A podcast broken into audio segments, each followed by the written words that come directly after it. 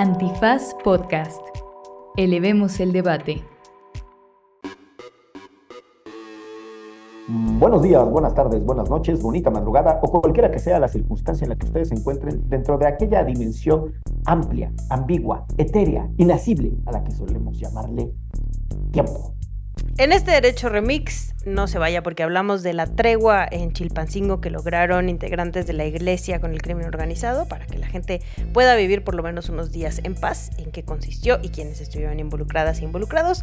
También el licenciado Bucles nos habló sobre el arresto del fiscal de Veracruz y qué pedo con que unos son más malos que los otros. Y también... también... Esos ojazos de vas. Este, me quebraron, me quebraron, me agarraron en curva. Sí, también hablamos de la inhabilitación a Trump por, por viejo mentiroso. Este, donde lo administraron y le obligaron a, le impusieron una multa por más de 350 millones de dólares. Y que hay un chingo de banda intentando ayudarle al ya rico. ¿Qué onda, no? Traca, traca. Traca, traca. Y también hablamos del... Eh, um, del rechazo de la participación de Signalab en la creación de preguntas para el debate presidencial. Y al final. Censura. Censura. Censura. Y al final hablamos de la bendita marcha por la democracia. Mm. Que sí era bastante. Había bastantes personas con sus cruces. El entonces. de la UNAM estuvo ahí, el narro. Híjole, ni me digas. El exrector de la UNAM. Y también la Sandy Caves. Fosfo, fosfo. Sí, también hicimos un análisis, hicimos unos análisis de unas candidaturas, del derecho electoral mexicano, de la locura que se impone en este país. ¿Esto qué es? Derecho Remix. Derecho Remix. Con Miguel Pulido, Ixchel Cisnero Soltero, Martín Parra y los regaños de Clara Sofía. Derecho Remix. Bienvenidas, bienvenidos, bienvenidas a un episodio más de su podcast de confianza, su podcast favorito, su podcast de reanimación espiritual, jurídico, política, derecho, remix. ¡Remix! me acabo de dar un chingazo con el escritorio en la rodilla que les cuento. Ay, oye, Esos que sí duelen. abusada. Es- esos chingadazos, el de la rodilla y el del nervio del pupitre del codo, eh, qué. Hijo cosa. su pinche Y el dedito del pie con la cama. Mm, Y la orillita el- de la cama. ese, ese dedito del pie, o con la esquina de la puerta. Ay, hasta me está doliendo el, el- el dedo meñique que le calculas mal y a la pinche puerta. Y cuando hace frío, ay, Diosito Eso es mero. Eso, es Eso nomás se lo deseamos a Genaro García Luna y a Felipe y a otros impresentables de este país. Nuestros impresentables favoritos. Exacto. Exactamente. Pues estamos en este podcast, ya escucharon ustedes las voces de Martín Parra Esquivel y de Ixchel Cisneros Soltero. ¿Cómo están muchachos? ¿Cómo les fue su fin de semana? Platíquenme. Vamos a hablar de eso todo el podcast, todo el episodio. A gusto, fíjate, fíjate que me la pasé en la fiesta de Valeria Hamel, a quien le mandamos un saludo. Mandamos a GPI. De- de- destacada jurisconsulta también. Oye, que por cierto, a quien sí le quiero mandar un saludo además de Valeria es a Mercedes, que es una tremenda escucha. Ella trabaja conmigo en Gato Pardo. Y un día me dijo, pues, ¿qué? ¿Tú qué haces, no? ¿De ¿Qué es por la vida? Y le dije, pues tengo un podcast, verás. Y desde entonces, Mer escucha nuestro podcast, pero religiosamente todos los martes en la noche. Bienvenida a este mundo. Una papacho a Mer. Hello, Mer. Aprovechando los saludos, yo le quiero mandar un saludicísimo a Claudia Olmedo, la mismísima Clau Olmedo, que también religiosamente nos escucha y que la última vez que tuve oportunidad de saludarla me dijo, nunca Tras. me manda saludos, Tras. yo siempre los escucho. Así que aquí estamos. Manda, mándale Saludos, saludos, Clau. Saludos. Te queremos, Clau. Martín también, ya está. Bueno, bueno, pues muchas gracias. Este fue el mejor derecho remix del año. Este, uno histórico, así que agárrense. Oigan, no, a ver, tengo aquí la escaleta y con el método participativo cuántico y filosófico que siempre lo hace la H Producción, se me dice que tenemos que hablar de la tregua en Chilpancingo. Qué recio tema, ¿no? Está durísimo, pero durísimo el asunto de que la delincuencia organizada básicamente hizo una pausa en sus quehaceres y en sus hábitos para que pueda reflorecer Chilpancingo tras mediación incluso de la Iglesia Católica. Más o menos, ¿no? Esa es la síntesis de... Sí, o sea, había estado bailongo. muy dura eh, los enfrentamientos en Guerrero en general, pero específicamente en Chilpancingo, e incluso había habido paros en la carretera, eh, la, que se conoce como la autopista del sol, por los transportistas. Eso antes de las manifestaciones que hubo la semana pasada acá en, más carreteras, sino esto ya tiene más tiempo en Guerrero, justo porque mencionaban pues que no tenían la seguridad suficiente para transportar, em, pues sí, sobre todo los alimentos ¿no? que llegaban a Guerrero. Y lo que sucedió y lo que declararon al final quienes lo hicieron público fueron algunos padres y obispos ahí en Guerrero, que los tlacos y los ardillos llegaron a un acuerdo, que son dos de los grupos criminales que están en el estado, para poder disminuir por lo menos por un tiempo Este, la violencia en, el, en, la ciudad específicamente, porque además también había habido, después del paro de transportistas, había habido igual un paro de taxistas, porque no, o sea, lo que mencionaban es que ya no podían. Este, ofrecer sus servicios porque se enfrentaban a la criminalidad constante. Entonces, pues esto estaba... Em, poniendo a la capital del estado de cabeza, diría mi abuelita, porque al final las personas no podían llegar a sus trabajos porque no había transporte público, porque no había taxis, porque no llegaban los alimentos con, los, este, los transportes que, los llevan a Guerrero.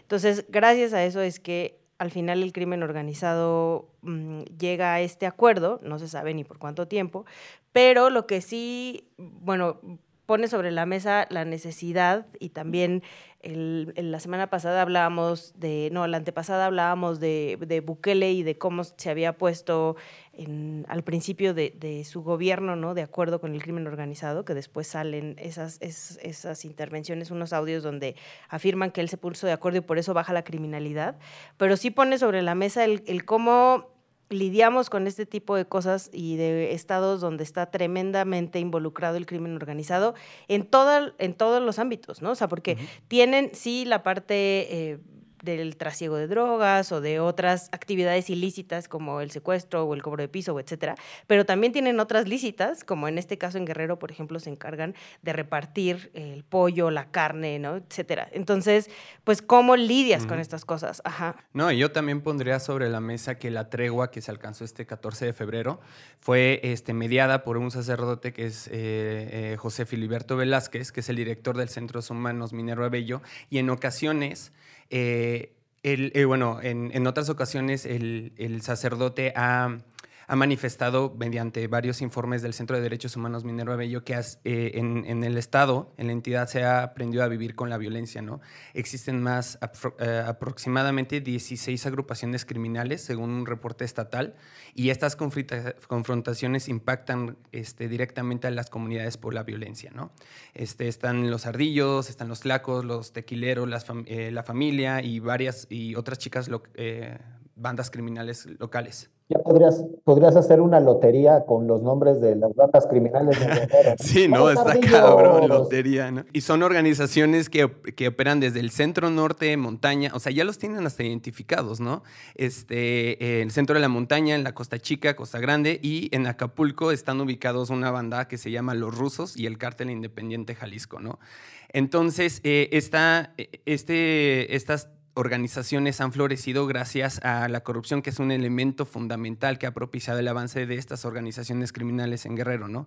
Y aunque son pequeñas, han provocado este gran desplazamiento de, las comunidades, este, eh, de comunidades enteras frente al nivel de violencia que se ha provocado en la entidad, ¿no? Entonces, eh, pues nada, yo creo que es una situación realmente más que preocupante y que llegue una mediación a través de la sociedad civil organizada, una, que valioso, pero dos, habla de una realidad. Ausencia del Estado. Y una ausencia del Estado muy, muy cabrona. Sí, yo, yo creo que levantas ahí un tema muy importante, Martín. Me parece que eh, el grado de complejidad que tomó el tema de seguridad pública, delincuencia organizada y rompimiento de tejido social en el país, en realidad requiere de muchas eh, medidas y de demasiada imaginación política. O sea, no vamos a salir de este apuro ah, con discursos sencillos de esto es una violación al Estado de Derecho y el que rompa la ley que lo, ¿no? que lo metan al bote. O sea, en realidad necesitamos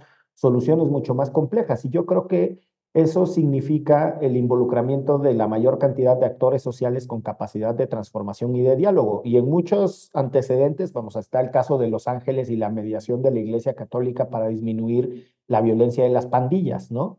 Este, en el caso de Chicago también, o sea, hay, manuales de política social y de temas relacionados con seguridad pública que justo dicen cómo tienen que intervenir quienes tengan ascendente sobre los grupos criminales. Y la gente que odia Andrés Manuel y tal, eh, simplifica las cosas como diciendo, ay, sí, les van a pedir permiso, hablen con su mamá, hablen con el cura. No, es una cosa mucho más compleja. En donde hay alguien que tenga algún grado de legitimidad, algún grado de credibilidad, algún grado de convocatoria que pueda hacer que las condiciones generales que estamos viviendo disminuyan o amainen un poquito porque está gachísima la cosa. Y esto sin cancelar el tema de que las familias eh, tienen derecho a la verdad, que además todos tenemos derecho a un juicio justo. O sea, lo que creo es que necesitamos eh, explorar esas medidas complejas desde una lógica de reconstrucción, insisto, de la dimensión eh, comunitaria de convivencia, de convivencia social. Y, y yo, yo no veo con espanto, yo no veo con espanto la participación de la iglesia y podrían participar clubes de fútbol y, que otras iglesias, los evangélicos y quienes quieran. Pero yo no veo mal la participación en la solución del problema. Yo lo que sí veo mal, que es creo que lo que apunta Ixchel cuando dice la ausencia del Estado, pues es que resulte que ahora ellos están haciendo la chamba que le tocaba hacer a otros. Totalmente. es, es, distinto, es distinto que se sumen a que ellos terminen resolviendo los problemas. Claro, ¿no? Y aparte esto obedece a una histórica lucha que, o sea, esto no es nuevo.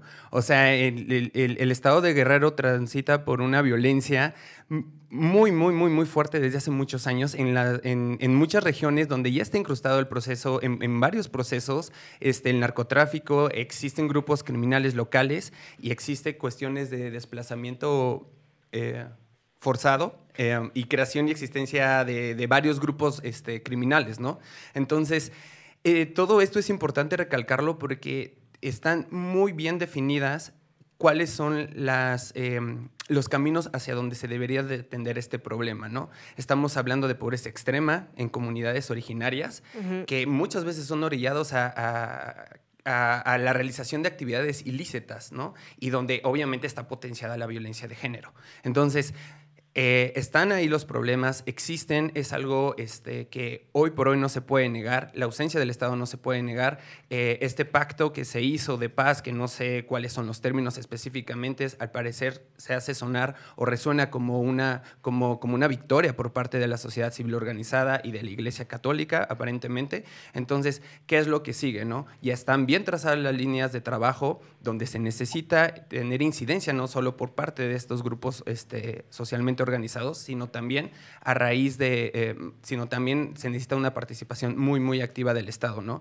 ¿Por qué? Porque en nuestro país dejemos de, eh, no solo estamos limitados en cuanto a la cuestión de que no alcanzamos a bajar este tipo de violencias o atenderlas, sino tampoco podemos tampoco se le asegura una protección integral a la labor por parte de, eh, de, las instituciones gubernamentales a esta sociedad civil organizada. Entonces, en nuestro país debe dejar de ser común dar la vida por los derechos humanos. O sea, ya no podemos seguir este, enmolándonos y necesitamos no solo la ayuda de, de, de la sociedad civil organizada, sino participación activa por parte del gobierno. Oye, Martín, pero, pero ¿seguimos enmolándonos o inmolándonos? Inmolándonos. no, es que yo quiero unas enmoladas de mole. Según yo dije inmolar, es que me, hay, confusion. Creo que sí dijo enmolar, sí dijo enmolar. Dije inmolar. Pero también ahorita vamos a enmolarnos. También hay que enmolarnos para poder echarnos un molito. Oye, pero yo siguiendo, siguiendo un poco con lo que decía Martín, o sea, también esta parte de las personas defensoras de derechos humanos que entran al quite, eh, de ahí va la, la, mm, o sea, esta, una tregua, esta, estas treguas eh, no es la primera vez que salen a relucir, ¿no? O sea, incluso familias de personas desaparecidas han salido a hablar al respecto. Una de ellas muy famosa este, en Sonora, bueno, un colectivo famoso en Sonora, otro también en Chihuahua, como salir a decir, a ver, necesitamos esta, esta tregua porque la sociedad ya no puede seguir así. Y también, en el caso de familiares de personas desaparecidas, salir al crimen organizado y decirles, díganme dónde está mi hijo y mi hija, ¿no? O sea, em, ya no me interesa encontrar culpables, solo necesito encontrar a mi tesoro, como decía Mirna Nereida en, en aquel documental de Te nombré en el silencio, que, que es eso, ¿no? Es el Estado me está fallando, busquemos alternativas para lo que nosotros necesitamos, que en este caso es encontrar a nuestras eh, familiares desaparecidos.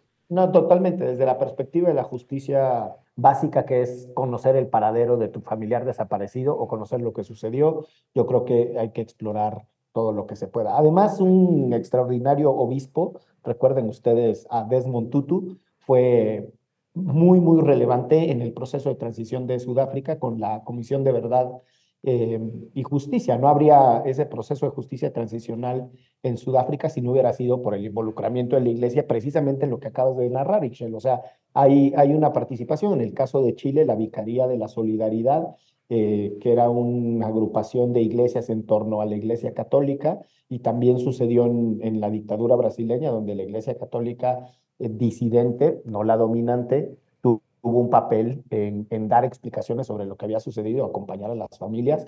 Vamos, no tendría por qué ser tan distinto. Un perpetrador de violaciones graves a derechos humanos y el crimen organizado, al final, pues también tienen su, aunque parezca loco, pero también tienen su corazón católico. Y, este, y si la iglesia puede mediar para aliviar en algo el dolor de las personas, yo creo que vale la pena explorar esas cosas. Totalmente. Pero bueno, siguiente tema. Nada más. nada Ay, menos. Dios, nada facilito. ¿Se acuerdan ustedes de el folclórico caso de Veracruz que tuvimos una gubernatura de dos años nada más con Miguel Ángel Yunes Linares? ¿Sí se acuerdan? Sí, profesor. Sí, Miss. Sí, mis. Sí, mis. Bueno, Mr. P.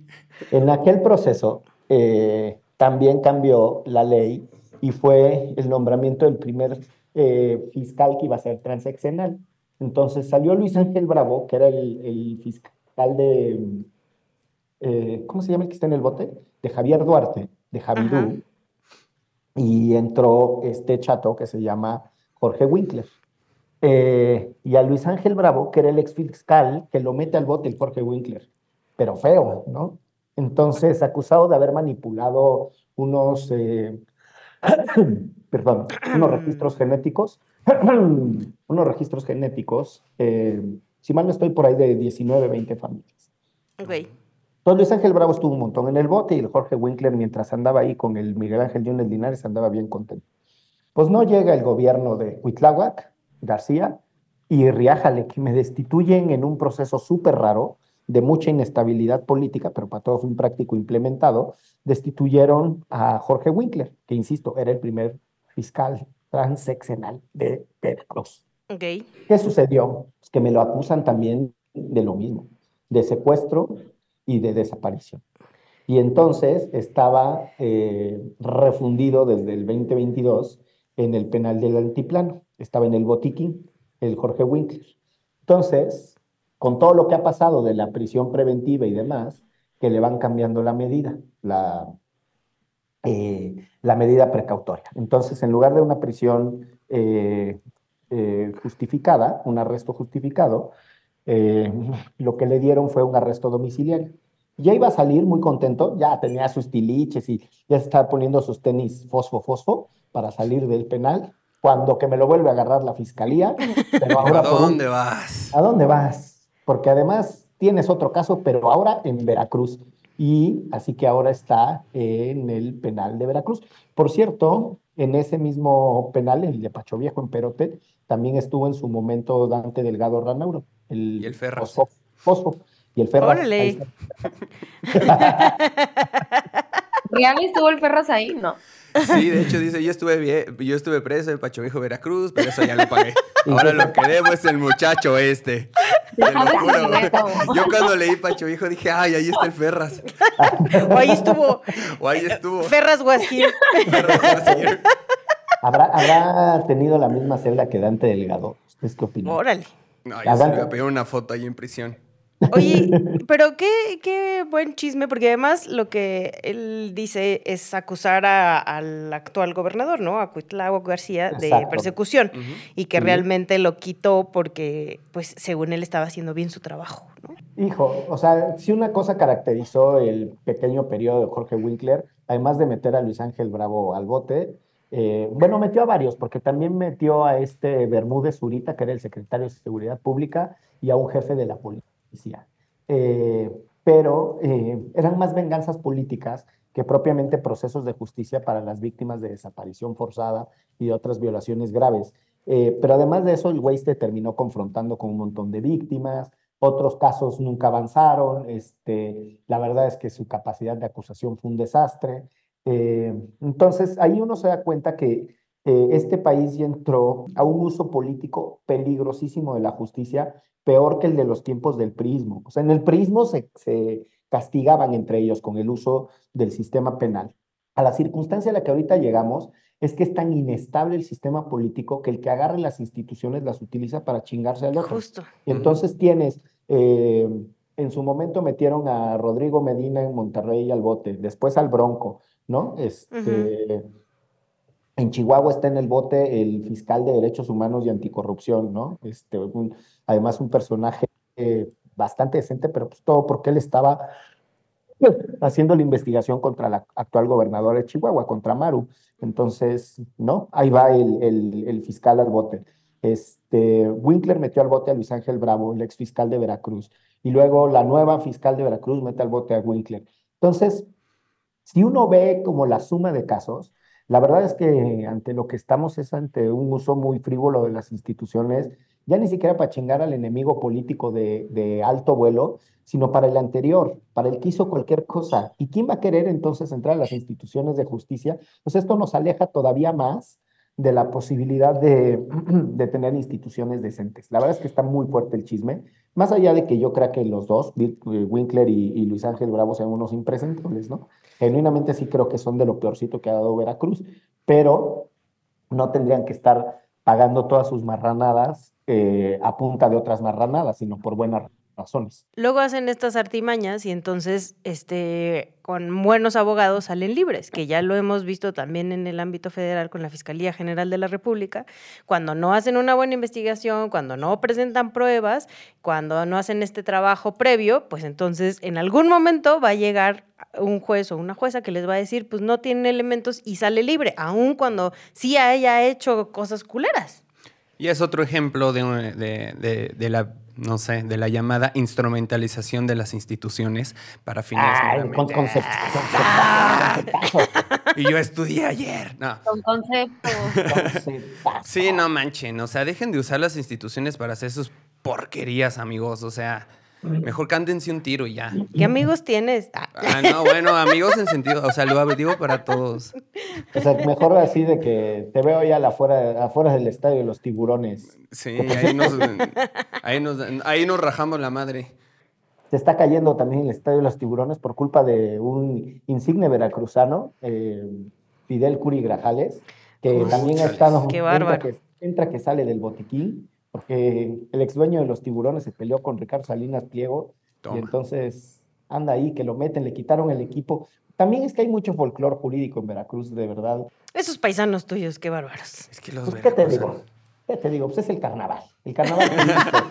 Todo es culpa del carnaval. sí son pelea de billet- billetazos, ¿no? Si fuera un meme estaría, este, ¿sí es Curi? Sí, No. Fidel Curi Grajales. ¿Qué? Sí, ¿Sí? Fidel Curi y Salinas así aventándose unos billetazos, ¿no? Sí. Pero los pondrían como personajes de Bob Esponja, porque ya ves que los de Veracruz son pescados. Los personajes de Bob Esponja son decentes menos Don Cangrejo. Pero son de Veracruz. Don Cangrejo es todos estos. Todos estos Exacto, como Don exacto. Cangrejo. Se inspiraron No, pero- en él. No, pero también hay personajes ilustres y dignos de Veracruz, como su majestad Yuri, que fue reina del Eh, carnaval. Eso- Medio ilustre, ¿eh? Después Vemos. cuando ya se hizo cristiana y anti Ey. comunidad LGBTIQ+. Ay, Dios. Es su majestad Ixchel Cisneros Soltero. Te pido Eso que sí, te con la- el apagón la baila en las bodas, sin duda. Ese es de ella. Esa, esa del esa apagón es terrible. O sea, es una canción que es de acoso y tocamiento contra la voluntad. O sea, no la bailes. Ixchel, revélate. Pues si me la ponen en la boda, pues ya, queda ahí. Pero que me apaguen la luz, si no, no. no te haga- le gana uno la inercia, ¿no? No se Pero la maldita cuenta. primavera, pues, ¿cuál La quieres? maldita primavera, sí, la maldita Sí. primavera es una cosa que sí. Yo digo que con esto nos vayamos una pausa en esto que es. Derecho, Remix. No se dice provincia, tercera temporada. Acciones locales por los derechos humanos en México, una colaboración de Antifaz y Acento.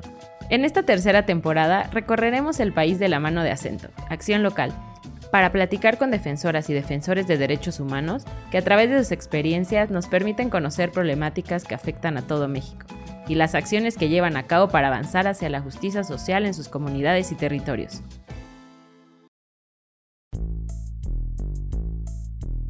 Aquí de regreso en su podcast favorito de meditación y autoayuda. Consejos para lavar los trastes eh, sin romper el Estado de Derecho. Consejos para lavar los trastes. uy, tengo harto, ¿eh? Somos sus coaches favoritos. Les vamos a enseñar cómo emprender en cinco pasos y las 12 reglas para la vida. Güey, nos deberías enseñar a nosotros, y sí sabes, porque Más o menos. Ahorita les voy a decir uno. Por ejemplo, ¿qué pasa cuando lo- me lo inhabilitan? Híjole, ¿Qué voy a hacer? ¿Qué voy a hacer si me inhabilitan? me hago de mi propio negocio. Bueno, pues. Pues resulta ser que nada más y nada menos inhabilitaron a Trump por administrar No sus diga. empresas y me lo condenan a pagar un poquito más, no, no mucho, pero como 350 millones de dólares, ¿no? Oh, Puf, ¿Y saben por qué se dio Imagínate esto? cuánto tiene para que eso sea la multa. No, pues espérate. Es que sabes que todo por viejo mentiroso y puerco. por puerco Por también. puerco, mentiroso, misógino y de ultraderechas. Lo que pasó fue que él dijo, mira, ¿qué pasa? ¿Cómo le voy a hacer como para que mis compas me presten más lana? Como si no supieran que ya tiene lana. Entonces de repente dicen, no, pues que yo tengo la tarjeta este, Black de invitación y no tengo la de este, anualidad cero. Ajá. ¿no? Entonces, pues resulta que su plan fue por muchísimos años para engañar a bancos y a otras entidades financieras, ¿no? Ajá. Entonces dijo, pues mira, esta es mi riqueza, está infladísima, pero tú no lo sabes y voy a eh, conseguir un préstamo, ¿no? Entonces, pues ya, en Nueva York se le hizo un juicio de, eh, por viejo mentiroso y después de, este, una, de un, par, un, un par de meses en juicio, este, pues le dijeron, no, pues te vamos a inhabilitar por tres años, me vas a pagar como para ejercer cualquier puesto de, este, como funcionario público. Me queda la duda si solo es en el estado de Nueva York o en general, a nivel federal. Este, y pues bueno, el tío Trump, que no es mi tío, pero sé que es tío de algunos de aquí, va, a, este, se va a apelar es- es- esta, esta decisión. Y pues bueno, eh, también en, en noticias que, que- que- que son muy, muy adecuadas para este momento, hicieron una vaquita, neta, en, en- en una, en, en una fondeadora que se llama GoFundMe, este, para recaudar este, fondos para, Para pagarle para Trump. pagarle la No, multa a Trump. La gente de veras Pues no es tiene- que, güey, neta necesita como ayuda porque él es el defensor de las, de, de- de las minorías de derecha, ¿no? No. Y pues bueno, también está vendiendo unos tenis dorados por 399 dólares. Están bien chidos, cómprenlos, si ocupan, este, por si si ocupan. ocupan. Este, pero bueno, yo me pregunto cuando veo todas estas noticias, ok, ¿cómo surge este personaje como Trump? O sea, ¿qué onda? Resulta ser que después de una administración fallida de izquierda, de- del queridísimo Obama, este, pues es un- una campaña que, se, va, que va- se basó como en esta cultura como de, de- de, pues sí, bien llamada o, o conocida más bien como la cultura woke, ¿no? Este, como, y, pero esta radicalización, ¿cómo ha buscado ser como la, la contrapropuesta de una izquierda fallida, ¿no? Y una izquierda que sus necesidades no han sido satisfechas por completo y aún así hay gente que sigue no solo creyendo en una figura como Donald Trump, sino que lo apoya y cree en ella como una solución ante intentos fallidos. Pero además les vendieron esta historia, ¿no? De que nosotros éramos chidos hasta que empezaron a llegar todos los demás y entonces por eso hay que este, apoyar a nuestro presidente blanco que salió de un reality show, que es un gran empresario y ahorita, pues así como que tú digas, gran empresario, que bien le está yendo en los negocios, pues la neta no. Pero pues sí creo que hay una gran población en Estados Unidos que está dispuesta, y ahí están las encuestas, a volver a votar por él, ¿no? Para que sea presidente. Y he ahí mi pregunta. Miguel, tú que sabes mucho más de las cuestiones electorales gringas, ¿qué le afecta esto para poder contender este, para ser presidente en las próximas elecciones? Yo entiendo que en principio este caso no lo inhabilita para participar en la contienda electoral. Decía Martín, o sea, para lo que lo inhabilita es para dirigir o tener empresas en el estado de Nueva York, porque es un caso que se da estrictamente en el estado de Nueva York. Trump tiene, eso sí, un montón de otros procedimientos judiciales en su contra. Recordarán que tiene el de la eh, señorita actriz pornográfica que lo demandó, ¿no? Entonces tiene ese, tiene el caso de los eh, documentos que se llevó a Mar a Lago, que le encontraron, que le hicieron un cateo y le encontraron ahí que tenía cartas de amor y que se llevó hasta unos tapetes de la Casa Blanca y unos cubiertos y cosas.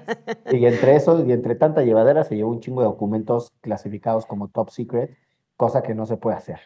Tiene además eh, un caso de inhabilitación en el estado de Colorado, porque eh, en el estado de Colorado consideran, la Suprema Corte de Justicia local consideró que Trump había participado en una insurrección. Y la Constitución de Estados Unidos prohíbe que personas que hayan participado en una insurrección puedan ser... Eh, con el ataque al Capitolio, ¿no? Exacto, con el ataque al Capitolio, que si mal no estoy fue el 6 de enero, ¿no? Este, el Día de Reyes.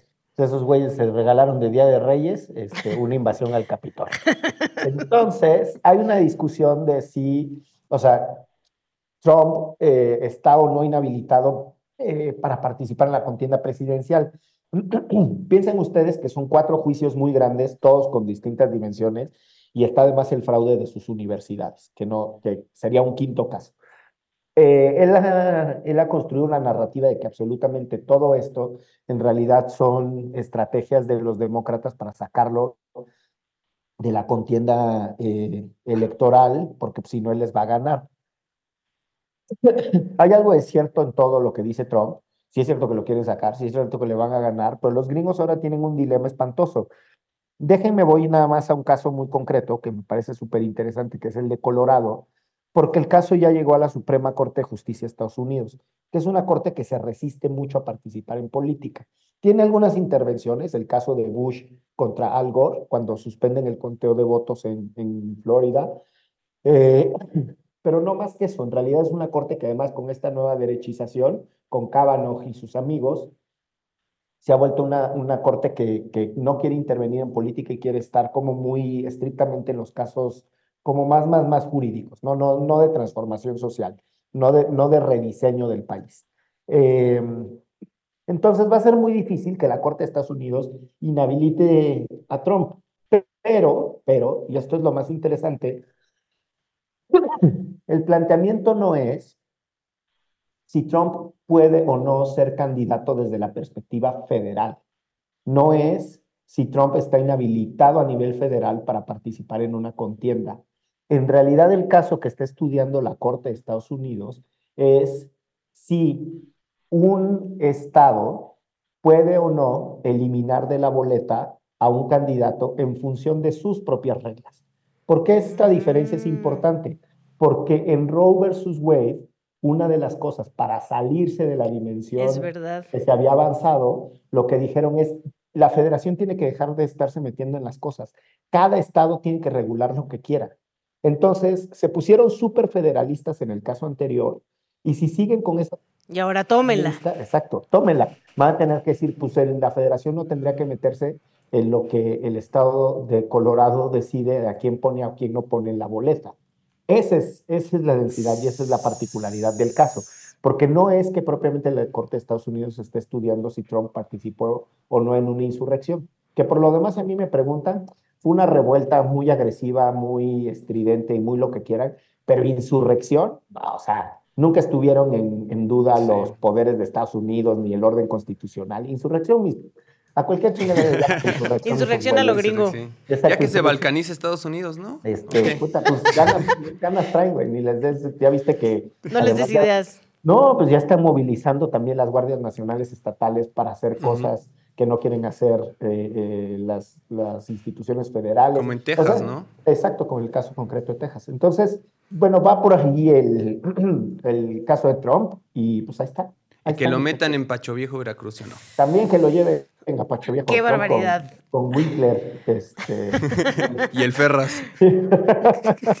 y saca, saca, no haga ir y Sa, loco. sa, sa, sa, sa. que la beba o la derrame. Ay, Diosito lindo. Bueno, pero también tenemos otro tema muy potente, que es, tarararán, no nada más hay elecciones en los Estados Unidos de Norteamérica, sino también en este hermoso, folclórico, tropical y singular país. Y Ay, Dios. de Nazaret. pues nada, eh, ya saben que nuestro derecho electoral es más complejo que leer la, la Biblia en ruso. Este, o sea, es extenso como la chingada e incomprensible como su puta onda. ¿Eh? Como su duda. ¿Vieron lo que dije? Es- Incomprensible como su duda. Entonces, en esa, en esa locura, eh, pues hace poquito empezamos a explorar que no, que tú, que yo, que los debates, que la gente vota de manera desinformada y mejor que haya una contrastación de ideas. Muy bien, de, de la elección de Ernesto Cedillo, en la que contendió contra Cuauhtémoc Cárdenas y, y Diego Fernández de Ceballos, hemos tenido debates presidenciales, ¿no? De manera ininterrumpida cuyas reglas cada vez se van poniendo más locas y más folclóricas. En ese contexto, eh, en los debates se invitan a instituciones, etcétera, que hacen preguntas y tal. Todo eso para decir que Morena está haciendo un escándalo porque una académica del ITESO, de nombre Rosana Reguillo, en algún momento le dio unos retweets a unas publicaciones que aparentemente apoyaban a Xochitl Gálvez y además ella ha encabezado investigaciones muy contundentes en donde demuestra el uso de bots y de otras eh, herramientas mecanizadas para distorsionar el diálogo público por parte de la presidencia de la República o la 4T. Entonces, pues ahora nada, que, Mario Delgado no quiere que, que Rosana Reguillo haga preguntas en el... Y ni siquiera ella, o sea, es Signalab y es, o sea, el INE eligió a Signalab, que es justo esta institución que mencionabas que dirige Rosana, que es parte del ITESO, que además no solo ha hecho investigaciones sobre el uso de bots en el gobierno actual de Morena, no solo en el federal, sino también en algunos casos estatales, sino que hizo un montón de estos mismos estudios cuando estaba Peña Nieto en el poder. A eso se dedican, básicamente. Y lo que eh, el INE les elige a ellos para que, y a ellas para que hagan eh, como la elección de las preguntas que se van a hacer en línea, eh, bueno, que la gente manda en línea para, para el primer debate.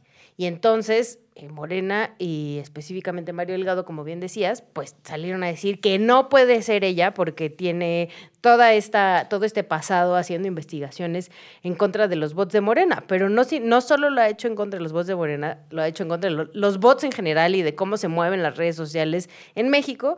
Y, este, y lo que me salta es como a fuerza quieren controlar absolutamente todo, ¿no? O sea, sí creo que ¿a quién van a poner de sus compas para que hagan estas preguntas o qué? ¿Y solo van a hacer Sí, claro. preguntas favorables para la candidata de Morena? O sea, Que las, haga, que las haga la hermana de la secretaria de Gobernación que siempre está dispuesta a agarrar. No, y además no es solo, o sea, Signalab no es solamente Rosana Reguillo, o sea, Signalab es una, o sea, es es súper grande, pues hay un montón de gente trabajando y todo el tiempo están haciendo análisis de redes súper amplios. Eh, a mí lo que se me hizo interesante fue que hasta que renuncia eh, esta Rosana Reguillo a, la dirección de Signalab, es cuando dicen, bueno, entonces ya, ya puede estar este, Signalab haciendo las preguntas. O sea, también eso es evidentemente un ataque personal, o sea, ni siquiera es un, tema de este, Signalab tiende a hacer estas cosas, no, o sea, es por, por lo que hace la, la, este, esta Rosana Reguillo, ¿no? O sea, sus tweets o cosas que a Mario Delgado le parecerían que eh, van en contra de ellos o que les parecerían que están sesgadas. Eh. Pero pues bueno, o sea, al final sí tienen un, o sea, pues están ellos en todo su derecho a decir de que yo no quiero que me hagan preguntas solamente en mi contra, eh, pero también es una mensada pensar que Signalab solamente trabaja para chingarse a Morena, o sea, por Dios, tampoco es como que en eso se vayan todos los recursos. No, y también por lo que entiendo, eh, el INE a través de su consejería creo que fue la, la, que eligió este, a ¿no? En teoría se, se, hace como una selección entre varias instituciones académicas como para dotarlas de una suerte de, eh, ¿cómo decirlo? Para que tengan pues sí, un prestigio académico, por así decirlo, como la metodología, ¿no? Y también sé que esta metodología que es propia del INE, este, hace como toda, todos estos esquemas para la selección de, de, de, las preguntas, que al parecer son, si no me falla la memoria, son como 108 preguntas que se van a hacer en el primer debate, ¿no? Y pues bueno, en teoría, eh, la consejera del INE salió y dijo, a ver, estos esquemas permiten la trazabilidad de las preguntas. Si tú, persona humanita, tienes una, una necesidad por saber cómo se seleccionan estas preguntas, pues sigue la metodología, replica el ejercicio y vas a llegar a las mismas preguntas, ¿no? Digo, bueno, Justo. para saberlo, pues bueno, hay que hacer ese, ese, ese ejercicio que va a haber un, un episodio especial. Nada, es cierto. Entonces, este, pues nada, o sea, solo se me hace como... A mí me surge una duda, o sea, no sé si, si la impugnación va en contra de Signal Lab como institución o de... De Rosana en o de, exacto, de Ro- Regina, ¿no? Rosana Regina. Rosana. Ah, ah, Rosana, Rosana. De Rosana, no sé si sea como ella específicamente como el target. ¿Por qué? Porque si al renunciar este, Rosana, pues a mi entender se queda sin meter en la impugnación, ¿no? Ante, la, hasta, ante esta renuncia, ¿no? De Reguilo. Entonces, eh, no sé si va a seguir... eh, Sí, o sea, a mí lo que me causa o lo que me brinca es justo que, que siempre estén buscando que todo sea a modo, ¿no? O sea, eso Sí, es lo que está tremendo, ¿no? O sea, Sí. que necesito que me contesten exactamente lo único que quiero decir. No quiero preguntas incómodas. Y es como, güey, pues vas a ser este, la presidenta de un país entero, ¿no? Que seguramente te va a hacer muchas preguntas incómodas. Pues ni pedo, compa. Y, y yo creo, Ixchel, que es una mezcla, si me permites, de lo que acabas de decir con una obsesión de mandar mensajes de los estamos observando y entendemos quiénes son nuestros adversarios. Sea, es decir, si uno critica la función pública en una, loja, en una lógica republicana, o sea, uno se entiende como parte de la res pública y entonces hay que participar, hay que cuestionar, hay que criticar prácticamente sin importar quién esté, pues estos güeyes en realidad lo que hacen es que toman nota de que tú tuviste interés eh, en participar en los asuntos públicos sin compartir y sin obedecer sus puntos de vista porque no eres uno de esos que están a modo, es lo que estás diciendo, ¿no? Entonces yo creo que tiene una dualidad. Por una parte es eh, en la vía del control de mensajes o en la vía de la disminución del riesgo o de la exposición o en la vía de la eh, minimización de la confrontación, ¿no? O sea, de ideas, del contraste de ideas, que es todo lo que tú, tú explicaste. Pero creo que hay otro mensaje igual de potente que ese eh, es otro tipo de control y es el disciplinamiento. O sea, los académicos que vean que si son libres y cuestionan, bla, bla, bla, después no van a tener oportunidades en la vida pública porque Morena tiene un efecto de autocensura eh, que no está chido, ¿no? Entonces, la verdad es que me parece que tendríamos que cuidar y discutir bastante eh, eh, ese tema, porque después eh, los únicos que van a poder participar son los que les hablen dulcemente al oído y le digan, mi Mario tan delgado. Oye, y luego también la oposición no se ayuda, la verdad. No, bueno, Hablemos tampoco- de la marcha por la democracia que se llevó a cabo. Este, Yo la este- neta no fui. No, pues no, no, no, espérate. ¿Democracia? No. ¿Yo van a marchar por la democracia? Nah, zafo. Vamos, hay que los acompañe, Yo no hay voy a ir. los acompañe- hay que los acompañe su perro. Híjole, o sea, de verdad entiendo que sí ha habido, eh, pues, muchas declaraciones y reformas, ¿no? Eh, bueno, iniciativas que ha intentado pasar el presidente en contra de los organismos autónomos sobre todo, pero también declaraciones en contra de la Suprema Corte, ¿no? O sea, sí hay algunas cuestiones preocupantes en las cuales tenemos que estar volteando a ver, sin duda. Eso, a ir a marchar con los antiderechos al Zócalo vestidos de rosa y gritarle al presidente, narcopresidente, Dios. hijo de verdad. O sea, volvemos a que no hay un punto medio, o sea, es, es o marchas con, con los antiderechos de Guanajuato en contra del aborto de la comunidad LGBTIQ+, o este, estás con Mario Delgado, ¿no? O sea, está canijo como el, el- el país se ha dividido en estos dos bandos, pero de que fue mucha gente a la marcha de este domingo, sin duda, ¿no? O sea, sí estaba el Zócalo muy lleno, sí había muchas personas. Me pareció lamentable ese grito de narcopresidente, honestamente. O sea, creo que tienen muchos más argumentos y, cuestiones que se le pueden reclamar al presidente que este tipo de cosas que siento que minimiza la protesta, ¿no? O sea, de esa, esa protesta específicamente. Pero mm, pero pues no se ayudan, no se ayudan, o sea, y tan no se ayudan que ahí ves este, a los partidos políticos diciendo, esta es una marcha ciudadana, o sea, o ves a la gente diciendo, esta es una marcha ciudadana, y ves a Margarita Zavala, ¿no?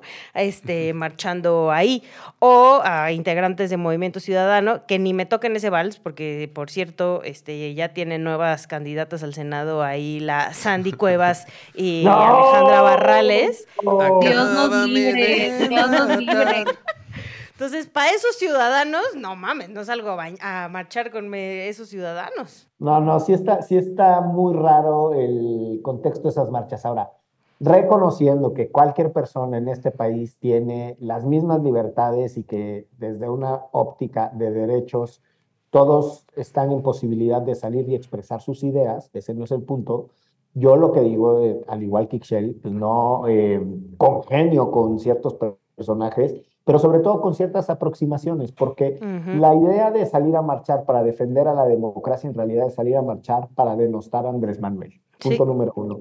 Segundo, desde eh, un discurso de confrontación con el presidente que raya en lo clasista, y no es que no esté aquí para defender a Andrés Manuel eh, por sus hechos, pero que también hace unas hipérboles de cosas como de que el país ya se fue a la mierda, como si antes con Peña Nieto hubiera estado rebosante de seguridad, felicidad y estabilidad económica. Y con Calderón, no me jodan. No, entonces también ahí hay una cosa em, que yo creo que Andrés Manuel denuncia muy bien y es, hay grupos eh, de clase, de perfil socioeconómico, eh, de extracto eh, social que, se sienten por encima del resto de las personas y eso es problemático. Y estas marchas se parecen mucho a las que suceden en otras partes del mundo, en donde en realidad son derechas organizadas este, muy peligrosas. Y, yo ahí coincido contigo, Excel. A mí no me gustó la marcha. Yo también lo he dicho en otras oportunidades. Hace muchos años conozco a Lorenzo Córdoba, me une una amistad personal con él. Este, yo, no, yo no reniego de mis amistades, pero no comparto el criterio político de Lorenz de haber eh, encabezado este tipo de ejercicio, pero bueno, para lo que le importa, ¿verdad? Y además le faltó, le faltó enjundia en su discurso, ¿eh? O sea, el discurso no estuvo tan mal, honestamente, estaba bastante bueno, pero como que le faltó echarle ganitas y gritar a gusto. No, yo, o sea, yo creo que él tiene claras las ideas y me parece que tiene claros los argumentos. Lo que pasa es que en el entorno en el que se pone es ser servil a otros grupos y ahí es en donde me parece que hay una diferencia de, de, planteamiento y de olfato. Pero bueno, tampoco se trata de, de, analizar el criterio individual de personajes de la vida pública. Pues sí. Eh, y bueno, para rematar, la noticia que acaba de dar Ixchel Cisneros. Ay, no. Dios mío. A todo el mundo. Usted lo escuchó primero aquí en Derecho Remix. Alejandra Barrales y Sandra Cuevas en fórmula. En fórmula por Movimiento Ciudadano para la senaduría que corresponde a la Ciudad de México. Ay, sí. Pero ella no odia a los pobres, dijo una vez esa mujer. ¿Qué hace aquí? Sí, sí, odia a los pobres. Y Movimiento Ciudadano odia a la Ciudad de México, definitivamente, amiga. Y Movimiento Ciudadano odia a México, al parecer. al parecer. Y va a haber un, este, este Gibran es el que va a estar de, em, va a ser candidato a una diputación, creo que federal, de aquí de la CDMX. ajá, a pues. diputado, a diputado federal por la Ciudad de México. Sí, federal. Este, ah, por cierto, Gibran, eh, ¿se acuerdan aquellas veces muy cercano a Morena, grito que grito, defendiendo al presidente? Ah, pues ya está el Movimiento Ciudadano. No, y es que, o sea, pues es entiendo como que Gibran se define como de izquierda.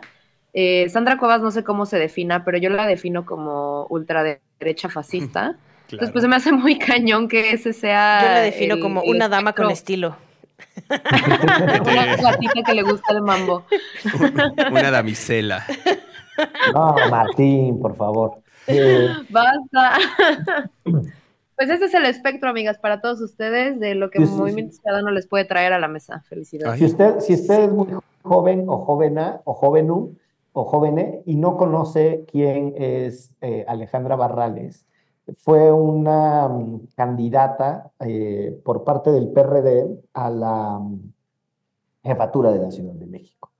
Eh, Alejandra Barrales, además, además fue senadora, si mal no estoy, eh, y ella formó su carrera política siendo líder sindical del sindicato de empleados o empleadas aéreas, lo que en, cuando ella era muy joven se le llamaba aeromosas. Y entonces... Sobrecargos después. Sí, sobrecargos después y ahora les dicen eh, tripulación de servicio. Y no sé, les van cambiando el nombre.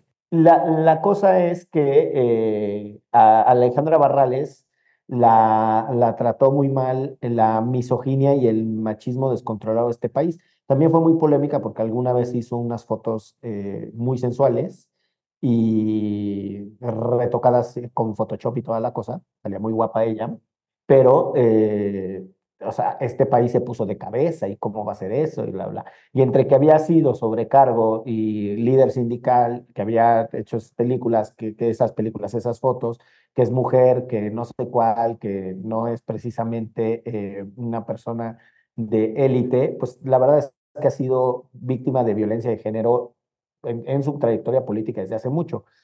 Comento eso no porque por eso haya que votar por ella, sino porque creo que eh, también hay que poner las cosas sobre la mesa cuando eh, las mujeres que participan en política se discuten atributos que no son relevantes para el puesto que va a desempeñar. Dicho todo eso, yo la verdad es que no creo que sea una persona competente, pero ese es otro tema, eso no viene a cuento, no tiene por qué este, eh, mezclarse una reflexión con la otra. Pero bueno. Y además hay varias denuncias de corrupción justo dentro de varios momentos en los que estuvo en el poder. Sí, sí, sí. es un personaje polémico ahí en su momento clave en el PRD capitalino. Mm, yo entiendo que ya no más, este, pero bueno. Si les parece, pasamos a la potente, única, original, auténtica recomendiza. Yo traigo ahorita con todo lo de lo de Donald J. Trump. Este, bueno, eh, les voy a recomendar una película que está en HBO Max, eh, que se llama Reality. Es una película eh, que es que se basa en la transcripción de un interrogatorio del FBI, de una persona que trabajaba pues, adentro del FBI y que era una, eh, la acusaron de filtración de inteligencia estadounidense. Entonces está muy interesante por el hecho de que realmente solo es la adaptación de una entrevista como tal, tiene, la entrevista tiene sus propias censuras y pues bueno, nada, es una gran actuación. Eh, realmente es como pura plática, pero sí te mantiene como al pie de cañón y pues ves como qué tan fácil es sacar como nuestro camarada, bueno, camarada, como, como Trump que, que, es acusado Cada quien sus camaradas, otra vez. Es que, es que la verdad muchas veces calificó a la gente muy bien. A ese desgraciado. que pase el desgraciado. Que pase ese desgraciado a Pacho Viejo Veracruz. Pero bueno, sí, les voy a recomendar esa película y vean, por favor, una serie que, digo, un anime, yo sé que que siempre recomiendo estas cosas, pero vean este anime que se llama Cyberpunk. Está en Netflix. Fue el anime del año, creo que en el 2022. Eh, se lo echan en una patada. Son como, este, creo que 10 capítulos y está brutal, brutal. Altamente recomendable en, una, este, en un mundo ya necrocapitalista, para que veamos qué nos puede pasar ya en, este, en un futuro. Esperemos que no estemos vivos, yo por lo menos.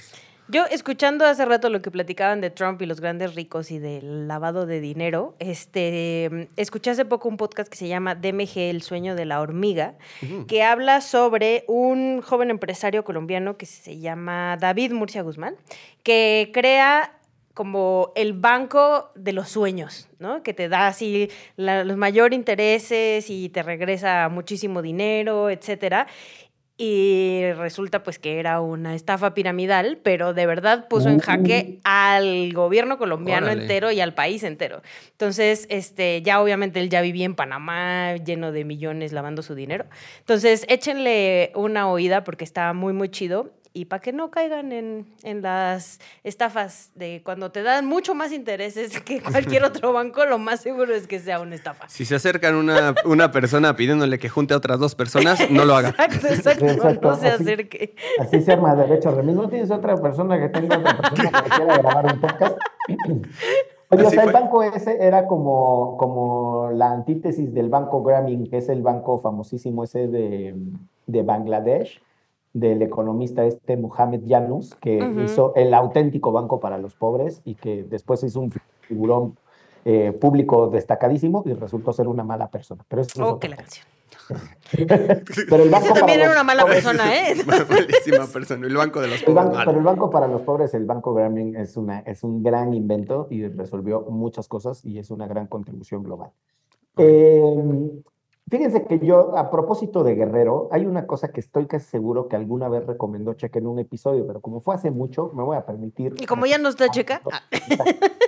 Hay un librazo que es de verdad de mis novelas favoritas que se llama Guerra en el Paraíso, y Michelle Cisneros Soltero lo conoce, del gran maestro y profesor Carlos Montemayor.